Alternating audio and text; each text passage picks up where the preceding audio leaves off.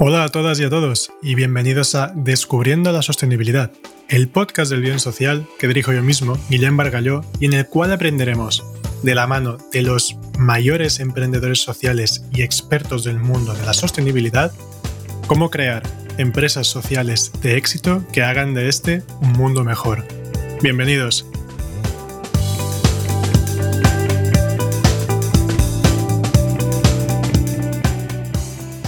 Buenos días, buenas tardes o buenas noches, dependiendo de la hora en que estés escuchando este podcast.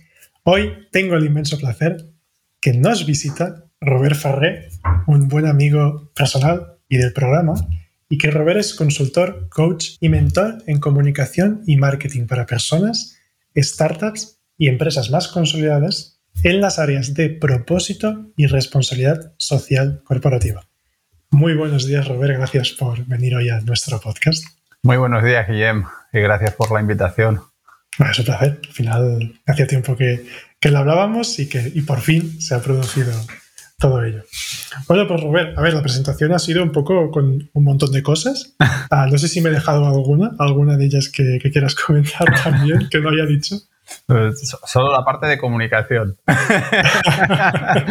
Al final, la parte de ingeniería de comunicación, ¿no? Ingeniería de comunicación. Vale, también, importante entender de, dónde venimos. Haciendo la broma, porque yo vengo de, ingeniería industrial y, después uní, la parte creativa con, con la parte más eh, humana y, la parte de estructura que te da la ingeniería para ayudar a personas y, marcas a, generar sus estrategias de, negocio de marca y trasladarlo, comunicarlo al mundo, a sus grupos de interés, al equipo, a través de estrategias de comunicación. Y ahí pues el propósito ha sido, es algo que ahora está muy, muy de moda, es trending. Pero... vamos, a, vamos a meternos en, ya en, en materia de estudio de hoy del podcast, que sería el propósito. A ver, cuéntanos, cuéntanos un poquillo sobre ello, no te quiero cortar. Pues mira, el, el propósito que, como decíamos, ahora, ahora está muy de moda, ese 2021 empezaba todo el mundo propósito, propósito. Pero primero era siempre el término de moda, ¿no? Los propósitos de Año Nuevo, que era lo que te duraba más o menos dos, tres días hasta que se te pasaba el efecto del, del cava y el champán. Eso es porque hacemos los propósitos con un poco de borrachina encima. ¿eh? Ahí Pero luego, te, volvías a la, a la vorágine y quizá algo bueno que ha tenido esta 2020 tan atípico y tan, tan sorprendente en muchos niveles es eh, el, el parón que ha habido y la, claro, el momento, ese tiempo que te deja para, para, qué, me, para qué estoy haciendo esto que estoy haciendo. Eh, y para dónde va mi vida y, dónde voy y de dónde vengo, como decía aquel. Y un poco el propósito es encontrar el, el para qué. El, y eso tanto te sirve a nivel personal para, para qué haces lo que haces, ¿no? De, para qué vas a dedicar tus horas, que al final pensamos que tenemos mucho tiempo de vida, pero es un tiempo finito. Y, y, muchas veces estamos muy obcecados con cosas que son materiales. Pues estoy haciendo esto pues para tener más dinero para pagar facturas, pero después dices, vale, pero cuando estés a, hay aquel ejercicio de coaching que es de planteate qué quieres que ponga en tu lápida o planteate que estás a punto de morir, que, que te gustaría estar mm, recordando y te das cuenta de que las partes materiales quizá obviamente tienen su relevancia y el dinero tiene su importancia en, la, vida, en la salud, pero que quizá hay otras cosas que eh, también son importantes y no le das tanta importancia. Y el propósito se orienta un poco para aquí, para qué haces lo que haces y a nivel de marca, un poco para qué existes, para qué existe la marca, cuál es su, a dónde va, para qué está haciendo, dedicando recursos, contaminando agotando los, recursos del planeta. Sí, con una, persona que has entrevistado en, tu podcast, Patricia Pólvora de, la B Corp de Terum, ella lo dice, todo, simplemente por hacer, por existir y, ya está generando un, impacto ambiental. Entonces, ¿para qué lo está generando? Y esa es lo que la pregunta que intenta responder el propósito. Ahí normalmente pues tenemos el propósito como grandes marcas tipo Google, ordenar la información del mundo, ¿vale? O, la de Patagonia que es salvar nuestro planeta. Al final, muchas veces vemos que el propósito lo, se acaba en una frase muy, muy, muy corta, fácil de recordar, fácil, de comunicar al equipo. Hmm. Sin embargo, creo que ahí es un, proceso de, refinación, de, ir refinando, pero lo importante es, que, es encontrar, definir esa esencia, tanto a nivel tuyo personal como a nivel de, la organización, si es que tienes oportunidad de liderar organización o tener un cargo de responsabilidad en alguna organización, que es, para mí las organizaciones son también como personas, una persona, es una organización de personas que crean como un, un alma, una, un carácter, un comportamiento colectivo y ese grupo de, personas se está haciendo todo eso para que, qué propósito común, común hay ahí, ¿no? Y esa definición de, propósito tiene muchos beneficios. Ya no lo digo solo yo. lo, lo, dice estudios de LinkedIn que dice que empresas con propósito con un propósito definido y que no sea solo unas palabras enmarcadas en la pared, sino que sea algo que los dedican. se transmite en el, cuerpo y además de la empresa, ¿no? Correcto, que se dedican recursos y tiempo a comunicarlo, a, hacerlo que, que hace algo vivo. Y eh, en el día a día de, de todas las personas tienen una rentabilidad un 10% mayor. También son, son, mucho más resistentes a, a las crisis, son más, más, estables, suelen tener mayor beneficio a, largo plazo, tienen mayor atracción de, de, talento y al mismo tiempo mayor retención de talento. Por ejemplo, una, otra Bicorp o La Luz, lo, he comentado alguna vez, que, que no, conozco a algunas uh, personas del equipo y mm, todas me hablan maravillas de, la cultura interna de esta, de esta empresa, de, su propósito, del tema de llevar una, una energía más, limpia a todos, los, a todos los hogares. Y ahí creo que ese propósito lo han sabido bajar muy bien y dedicar recursos para que se generen. Como decía una charla que compartía el viernes pasado, era crear las condiciones para que se pueda dar la motivación y la felicidad de, tu equipo. ¿Y dónde nace el propósito? ¿O en quién nace el propósito? Mira, honestamente, creo que si bien en las organizaciones necesitas que implicar al máximo número de, personas posible y de todos los estamentos, y para eso, pues, tipos de liderazgo como, o, de organización como la sociocracia o la holocracia va muy bien. Pero creo que lo, es clave que las personas que están dirigiendo, las que te marcan la estrategia para, para, dónde, para dónde va, los objetivos, etcétera, empieza ahí. Yo he tenido la oportunidad de colaborar con, con empresas que viene de un cambio en, pues a nivel personal de la persona directiva, de definir su propósito a nivel personal y de darse cuenta que su propósito personal no encajaba con lo que luego se ponía el traje de lunes a viernes de soy el CEO o el, o el director de o la directora de y decir, ¿qué, ¿qué estoy haciendo aquí? Si, mi propósito, mis valores que, que, he trabajado y que he invertido tiempo para definirlos, para, para encontrarme yo bien a nivel personal, luego voy aquí a, a, la organización donde tengo un poder de decisión y, y no tiene nada que ver. Entonces ahí es cuando o bien cambias de, de organización o bien dices, vamos a intentar transformar esta, esta organización para que sea más alineada a mi propio, propósito personal. Miremos de hacer un poco de, volver un poco al, al, inicial sobre, el propósito, pero creo que aquí hay varios temas y que me gustaría ir viendo como con orden cronológico, ¿no? Eh, hablábamos de propósito de las empresas, pero vamos un poco más allá y vemos que el propósito nace en las personas. Además, estabas mencionando que, bueno, que pueden estar alineados o, desalineados, pero volvamos entonces a, a la persona. ¿Cómo una persona descubre su propósito? Mm, lo primero eh, es tener, haciendo la, pregunta de, del para qué. Hay aquella famosa frase que dice que hay dos momentos en la, en la vida de todo ser humano, que es el, momento en el que nace y el momento en el que descubre para qué.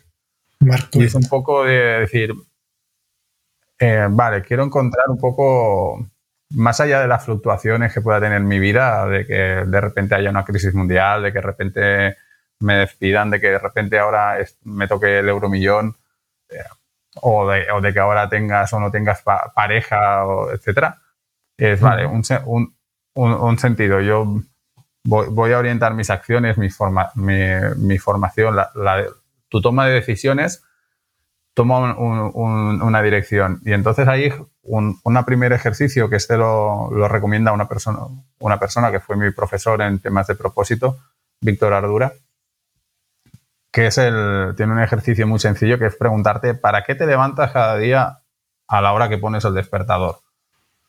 Y entonces haces la respuesta y dices, vale, pero no te quedes ahí. ¿Para qué? Pues, por ejemplo, dices, pues me levanto porque tengo que ir a trabajar, ¿vale? ¿Para qué tienes que ir a trabajar? Para ganar dinero. ¿Para qué tienes que ganar dinero? Y te vas haciendo esto, estos para qué y vas explorándote las motivaciones que, te están llevando a, la acción. Y a partir de aquí puedes comenzar a reflexionar y a encontrar cuál es realmente esa esencia que te lleva a la acción. Otra forma también de, trabajarlo, que está es la, forma que trabaja Simon Sinek, el, famoso ponente del Why, How, What, en su charla. Sí, la, teoría del por qué, ¿no? Ahí está. Que en su caso el por qué es también un, propósito. Pues mi por qué es hacer esto, ¿para qué?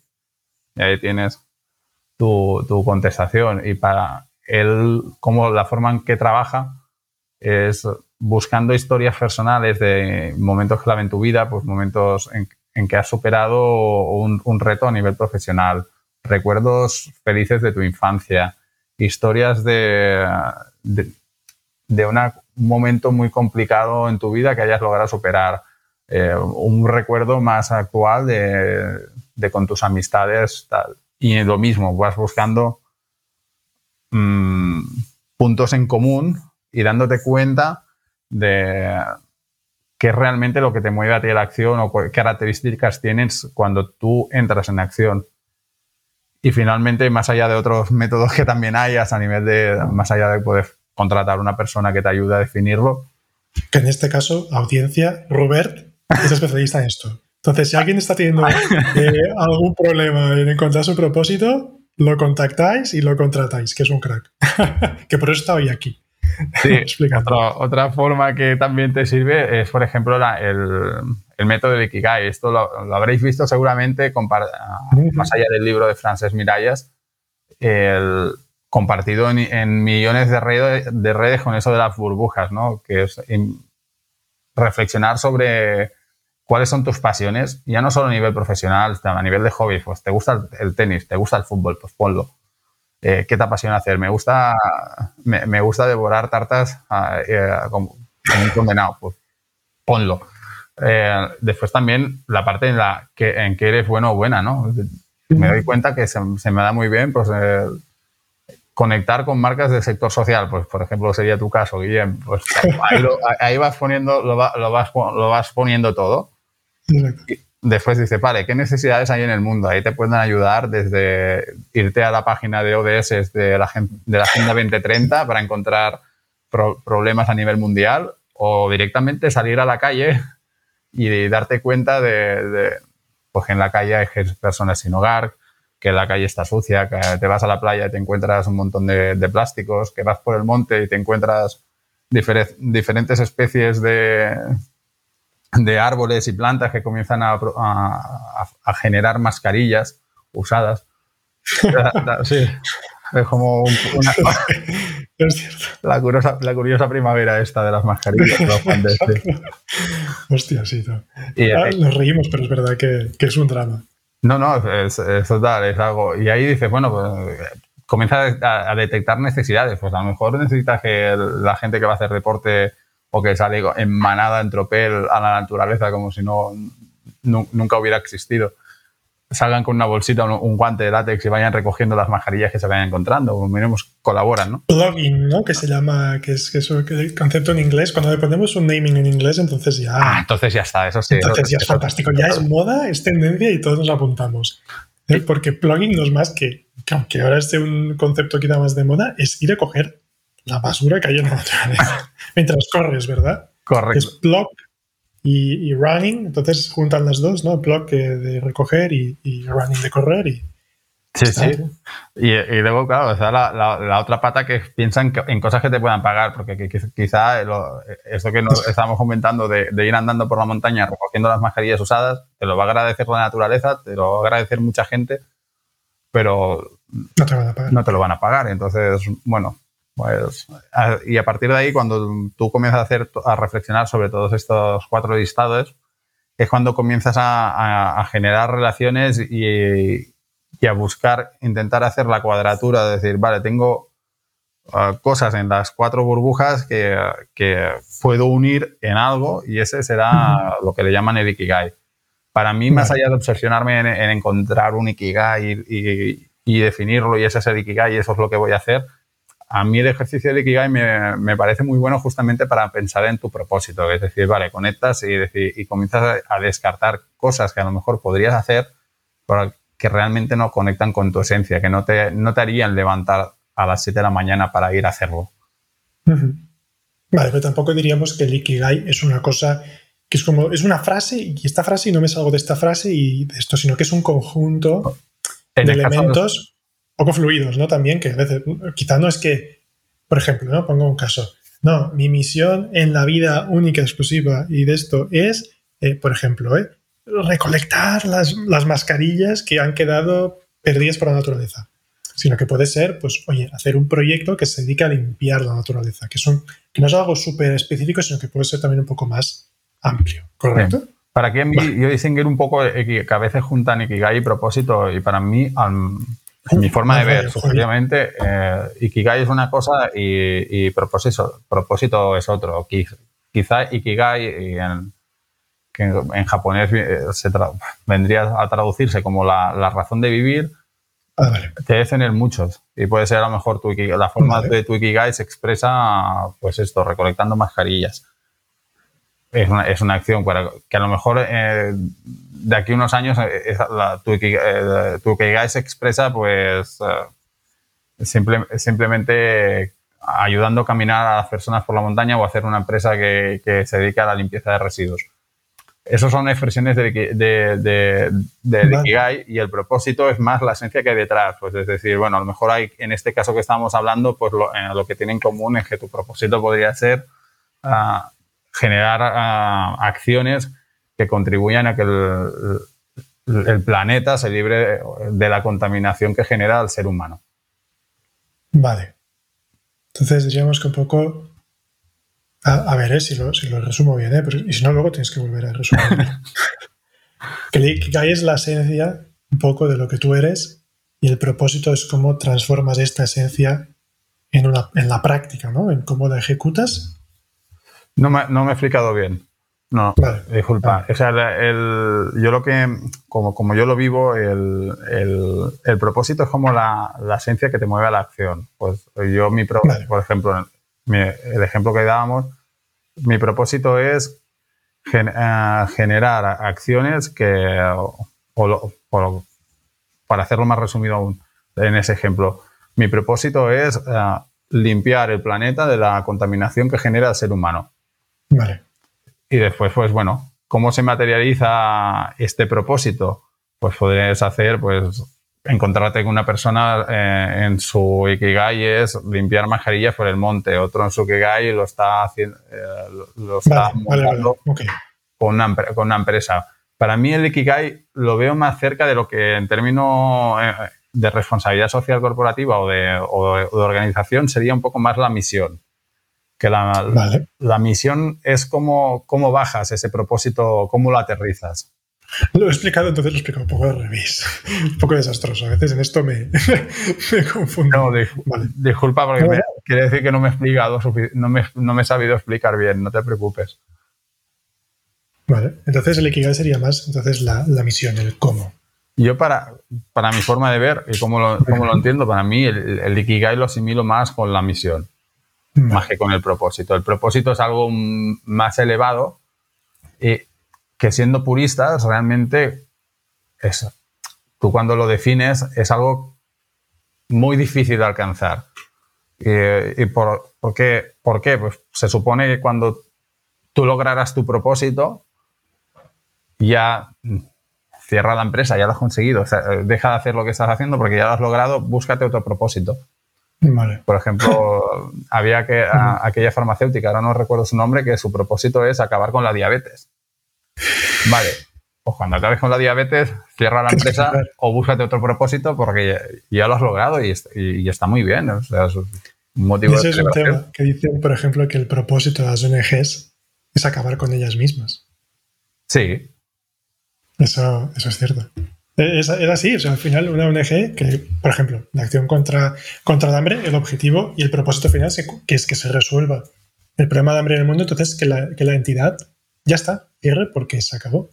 Por ejemplo, ahí compartiendo con el bien social, el propósito del bien social es que todas las empresas del mundo sean empresas buenas para el mundo.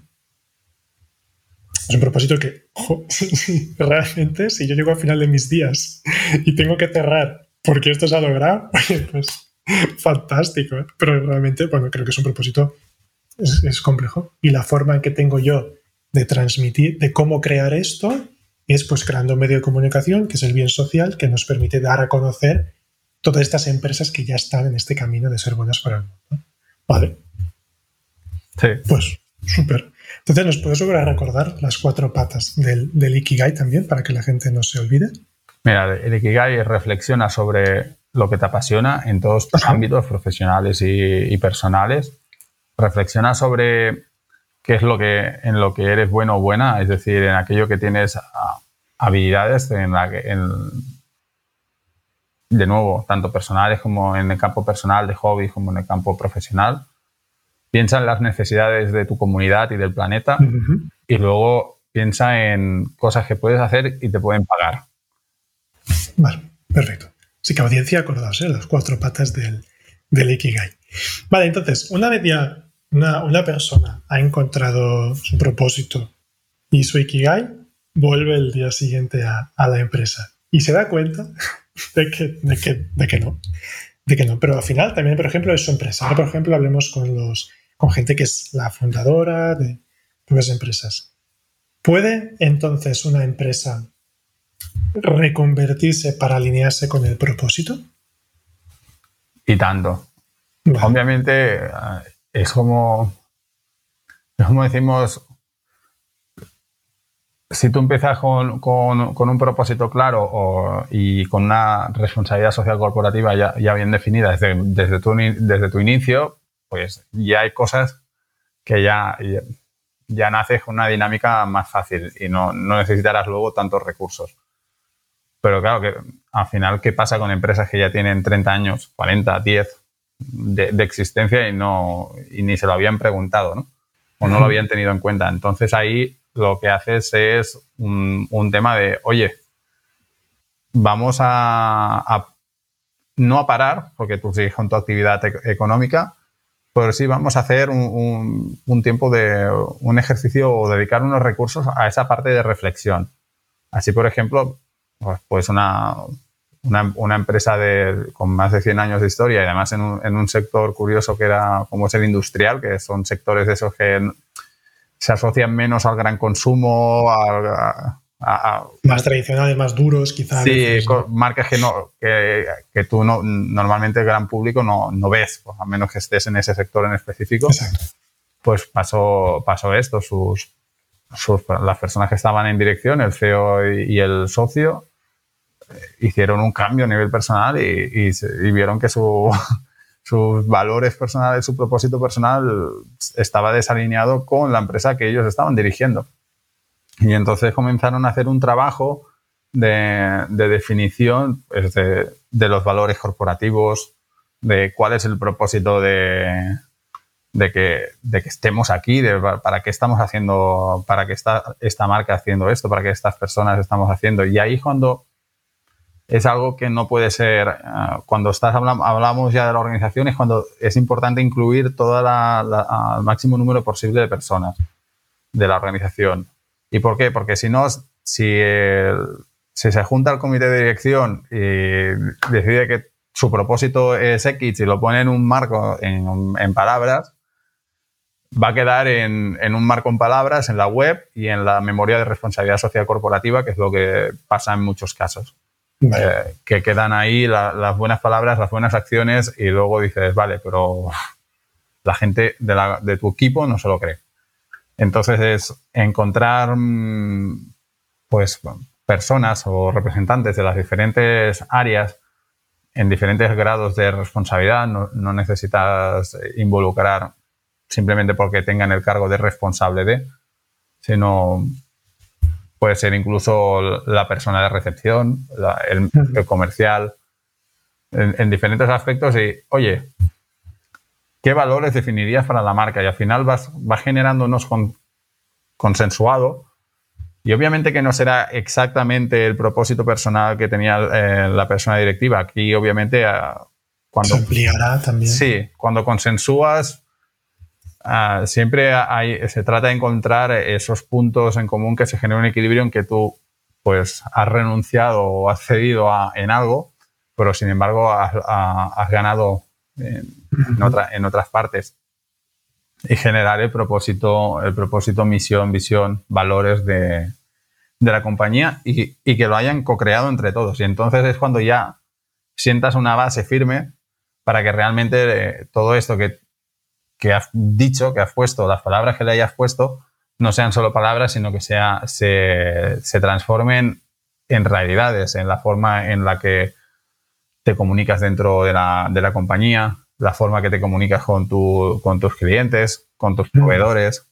Y ahí es cuando comienza todo un poco más a, trabajar. Por ejemplo, una de las partes que, que toca el B Corp, el sello B Corp, es la, gobernanza y, la parte de, interna. Para decir, de cómo se llevan internamente las empresas, ¿no? Para que este propósito se vea reflejado en, la propia empresa, ¿no? Que es, al final es lo principal. Que en casa, que tengas tu casa ordenada primero. Claro, al final muchas veces se olvida que tu primer cliente es tu y embajador de marca es tu, la persona que está eh, en el equipo pues de tu marca. O sea, la gente que está trabajando contigo. Sí. Si tú tienes un, lema eh, orientado de um, tipo Mr. Wonderful hacia tus clientes, pero luego resulta que a, tu equipo lo estás machacando, ah, bueno, pues te pasan, sin, mencionar, por ejemplo, nombre de empresa, pero una conocida marca startup de, Barcelona que está creciendo, cuando tú comunicas para afuera unos un, un propósito de valores y el impacto social que quieres generar, pero luego a los trabajadores que están, a, las personas que están trabajando como, como repartidores en el sector logístico, les, les estás poniendo unas condiciones de, de, empleo salvajes y y, no te estás preocupando de que no puedan ni llegar a, a, cubrir sus gastos a final de mes, pues hombre, quizá eh, hay unos desajustes. Los valores, ¿no? Entonces ahí hay un, hay un descalabro. Y eso es cuando muchas veces vemos ahí las grandes fallas de reputación de muchas empresas.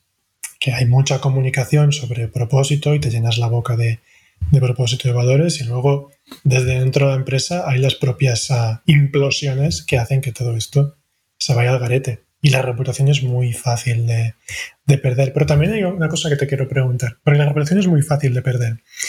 Y la gente puede perdonar, pero no olvida. Entonces, ¿cómo marcas que han sido, que quizá han tenido, ahora tampoco vamos a decir el nombre de nada, pero que han tenido un pasado muy oscuro y han querido hacer una reconversión. Y de hecho hay, marcas grandes que lo han hecho y que se han reconvertido. ¿Cómo pueden superar este pasado? ¿Sería mejor crear una marca nueva? ¿O pueden realmente reconvertir? Y que la, propia marca aunque en el pasado se hayan hecho unas cosas, la gente haya cambiado, porque las personas son gente al final, detrás. La gente cambia, evoluciona y mejora. Y esto puede, puede pasar, puede las marcas cambiar totalmente y que el pasado ya no influya. A ver, hay, hay tricky, tricky, question. A ver, sí. sí, esa pregunta te he metido un poco, he sido un poco malo ahora. ¿eh? Yo, yo, creo que. con tu opinión personal, con lo que has visto. En mi, en mi opinión, primero depende de, de, la magnitud de, de, lo, lo, gordo que hayas hecho lo que has hecho. Vale, de las cagadas que hayas hecho en el pasado. después, también hay, algo que hay que entender, que es que el, grandes corporaciones son un mastodonte, entonces por mucho que tú quieras virar, el viraje es lento, es, lo que hay. No, sí, no, hay otra forma de ser, no se puede ser más rápido de lo que es. No, eh, en seguramente en una startup haces una cagada reputacional y um, corriges rápido, comunicas y el tiempo te va dando testimonios de que eh, tu cambio ha sido real y, efectivo y, bueno, pues eso queda como un aprendizaje. ¿Vas a perder clientes? Bueno, habrá clientes que se, quedarán en el pasado y, no te lo van a perdonar nunca en la vida y, eso tristemente es lo que hay. No, gustas a todo el mundo. Y, otros, otras personas que van a, valorar que has cambiado y van a, a coger como ciertas esos cambios. De nuevo entramos en que, en, que el cambio debe ser real, que no te puede, sí que obviamente si te vuelven a coger con lo mismo, con el mismo error, van a ver que, habías comunicado mentira y aquí sí que ya has, muerto. A partir de ahí, claro, después también se suma un poco que la memoria es muy corta. como hablábamos al principio, la atención cada vez es más difícil de, conseguir, más difícil de retener y eh, estamos ante tanta avalancha de información que si tienes, como en el caso de quizá de la marca que yo creo que te referías, que es una multinacional, eh, muy, grande, y, que, a lo mejor ahora dice, no, todo lo que voy a, todo lo que voy a producir, me comprometo a que en 2030 todo lo que voy a producir será con materiales reciclados y, generado con condiciones justas de trabajo, etcétera, etcétera. Pues hombre, ahí después tienen una gran, gran, gran, gran, gran inversión en comunicación donde van a bombardearte con todos los logros y con los nuevos modelos hechos con, con, materiales reciclados y cómo han reducido el impacto en el medio ambiente y cómo las condiciones de trabajo son justas. También al mismo tiempo tienen la dificultad de que con esas empresas tan grandes el controlar exactamente lo que está sucediendo en terreno en la otra punta del mundo es más difícil. Es, difícil incluso, creo que para la, propia marca. Sí, sí, sí. De hecho, hay muchos, muchos, muchos empresarios de estas grandes marcas o directivos que lo dicen. La capacidad de poderlo controlar absolutamente todo y teniendo, trabajando con otros partners, no es, no es siempre posible. No siempre posible. Vale, bueno, pues bien importante. Ya hemos visto hasta ahora lo que es el propósito, cómo se consigue el propósito, cómo introduces el propósito. Entonces, ahora nos queda otro tema que hoy es importante hablar, porque tú también eres experto, experto en ello, que es el tema de responsabilidad social corporativa. Porque aquí ahora estamos hablando sobre todo el tema del propósito y de empresas que viven el propósito y que son buenas para el mundo, B Corps, empresas sociales, eh, estas, estas marcas activistas, por ejemplo, ya, es, ya es, un formato que está muy integrado en sus valores. Pero durante mucho tiempo muchas marcas se ha asociado que hacían las cosas buenas que hacían, se hacían a través de la RSC. Entonces, ahí Rubén, ¿nos podrías explicar, tú que eres experto en ello, qué es la responsabilidad social corporativa? ¿Para qué sirve realmente? ¿Y cómo se ha hecho bien y cómo se ha hecho mal también? Porque también hay cosas que no se han hecho bien. Mira, yo concretamente en la RCC comienzo a darme cuenta de, su valor cuando, estaba con, liderando por Gracia. De darme cuenta de las marcas donde realmente la responsabilidad social corporativa era algo más. Que, pues, también conociendo más internamente marcas también como por ejemplo Staranna Viajes con Sentido, que tienen una, su RSC bien creada y la, viven y la transmiten y, se desviven por ella. Pero honestamente, mi primer contacto con la RSC había sido en el mundo de empresa y, era como, no, solo un plástico, un, un vaso de plástico por persona. Para no y encontrabas políticas de estas que dices, o ahora vamos a, plantar árboles para dentro de, las acciones de RSC de la marca. Y dices, pues, ¿y eso para qué? Esto es como, a ver, decálogo de cosas que quedan bien, ¿no? O sea, cosas Que, tampoco tienen. No sé. Vale, esto, esto, es interesante. O, de, que, veías que la, memoria de RSC eh, eh, es simplemente acciones que, pues, y dice, yo creo que es, va algo, falta algo. Entonces, cuando para, para mí le comienzo a ver el valor cuando lo vinculo a, la parte de decir, oye, la, la RSC junta lo, lo, que hablábamos del propósito y después también creo que es de donde nace tu estrategia de comunicación. Porque la, en la responsabilidad social corporativa tiene en cuenta a, a todos los grupos de interés. Y ahí están los accionistas, pero luego están también, aparte de, normalmente los dos grupos de, interés que se suelen considerar son accionistas y clientes. Eh, sí, sí, eso es un Aquí me tienes que reportar el, el EBITDA y, de, dónde, de dónde sale el money money para el, dinerito para poder pagar ese rendimiento al accionista. Ya está. En cambio, la RSC te dice, ojo, no. Aquí tienes también a tu equipo, tienes a tus proveedores, tienes a las administraciones públicas, con lo cual, pues, quizá en tu responsabilidad social corporativa puedes incluir que eh, no te vas a ir a, Dublín a, generar inmensos millones de, euros y evadir, los impuestos de, los lugares donde generas tus ingresos.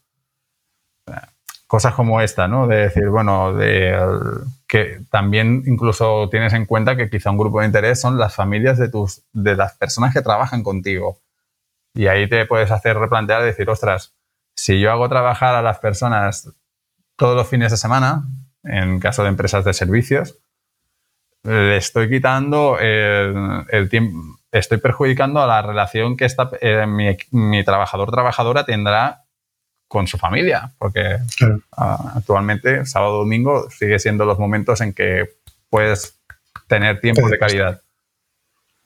Entonces entras a valorar con, todas esas acciones y, te, estructura una estrategia que te vas, obviamente, la parte de, comunicación hacia, hacia afuera, lo que entendemos como comunicación interna, comunicación corporativa externa, pero también la, toda una serie de acciones que te van mucho más allá, te generan políticas de, de cultura corporativa, se te generan temas de condiciones de trabajo, y, es cuando entonces dices, la responsabilidad social corporativa va mucho. Obviamente que después también tiene una, una pata que es decir, bueno, pues yo contamino tanto y hago esas acciones para mejorar la comunidad y, y, esas acciones que son las que solemos, estamos más acostumbrados a ver.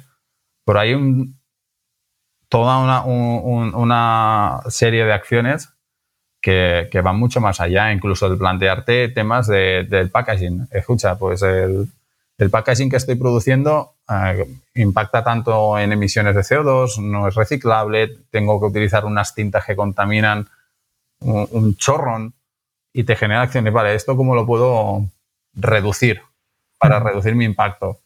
Y no son cosas que, que tú y yo veamos como público de acciones buenrollistas, sino que son acciones internas que a lo mejor, por mucho que lo comuniques,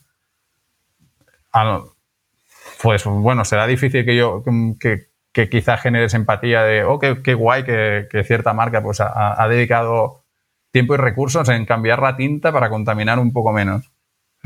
Pero sin embargo, para tu responsabilidad social corporativa, si realmente te la crees y la vives, es importante. Vale. ¿Y cómo convivirían? Porque la RSC se ha asociado mucho más a empresas tradicional. ¿Y cómo pueden o, pueden convivir a día de hoy, por ejemplo, empresas más activistas con departamentos de RSC o sencillamente está tan incorporado esta, este propósito que decíamos y se vive tanto y hay tanta cultura interna que, que no existe, que no, hay necesidad de RSC, por ejemplo. ¿Esto puede ser o es un o, no? Mira, a veces yo tengo personalmente la sensación y sobre todo también en el mundo del marketing y la, comunicación que nos encanta inventarnos palabras para, mm, para parecer que hemos inventado la rueda de nuevo y decir, vale, pero eso, ¿y esto qué es?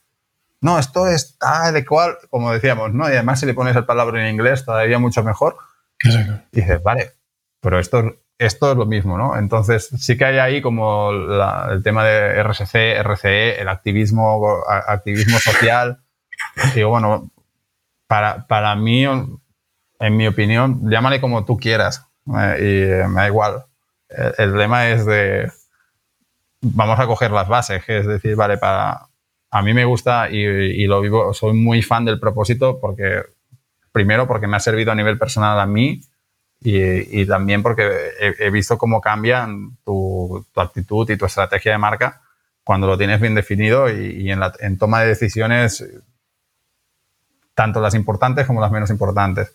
Pero después a mí lo que me gusta mucho de la, de la RSC, quizá por mi parte de ingeniero, es, la, es, la, estructura que te, te empiezas, a, empiezas a, a, a, bajar, quizá la parte como activismo y, te puede llevar por la pasión y perder la, estructura.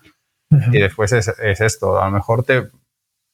Por ejemplo, un, ejemplo que en, el caso de mi propia marca, que siempre. Otra cosa que recomiendo, eh, y, no por hacerme publicidad, es que trabajes la RSC o el propósito con alguien que te acompañe eh, y de fuera, simplemente porque te ofrece otra perspectiva, no está la, persona con la que trabajes no está contaminada con el día a día, puede ver cosas que, tú no te das cuenta, que aunque las tengas frente, a, frente a ti cada día. Y yo, pues, en mi caso, pues trabajé mi, mi RSC con, con una empresa externa. Y claro, te, das cuenta que dices, ostras, a mí por mi activismo, pues yo el tema de la igualdad le doy mucha importancia, pero quizá ahora por mi marca eh, eh, estoy yo solo y, y en mi RCC no hay unas acciones propiamente de igualdad. Pues, y dices, y, pero te apasiona, sí, me apasiona, pero, pero ahora mismo en mi RCC no, no, la incluyo porque no es el momento. Y, y te da esta, para mí la, la, RSC te permite crear esta eh, estructura, esta definición de la estrategia, de las acciones, aunque al final el plan de RCC son a dos, tres años, y te permite en este corto medio plazo pues tener unas estrategias que, y que trabajan en acciones mucho más allá de, salir a plantar árboles o dedicar una mañana a limpiar la playa de tu pueblo. Sí, que es en cambiar realmente la cultura interna de la empresa. Sí. Bueno, a ver, realmente, pues yo, una parte ahí también estás aquí como experto en, esta materia y me, gusta mucho escuchar y escuchar la visión y, y el conocimiento de en este caso tú que eres experto en eso, pero también aportarnos un poco más de luz sobre este, sobre este concepto que es la RSC, que ha estado ha tenido tan mala reputación durante mucho, mucho tiempo por lo que se ha visto en la RSC. Pero hoy tú nos explicas también lo que implica la RSC dentro de, las empresas y cómo se puede hacer y te agradezco mucho ah, que, nos, que nos lo hayas explicado. ¿no? Con esto llegamos un poquito al, al final de la entrevista quiero agradecerte de nuevo, de nuevo todo tu tiempo y todos tus conocimientos. Y ya, esto ya es un clásico que es nuestro minuto de gloria final, ¿vale? En el cual la, pues, puedes explicarnos un poco dónde la gente te puede encontrar y, y en tu caso, eh, qué servicios les puedes ah, ofrecer. Pues yo lo que hago es generar estrategias para conectar a personas y a marcas con su propósito y generar estrategias para hacer sus ideas realidad, siempre midiendo el éxito con el triple balance, es decir, midiendo su rentabilidad, su impacto ambiental y su impacto social.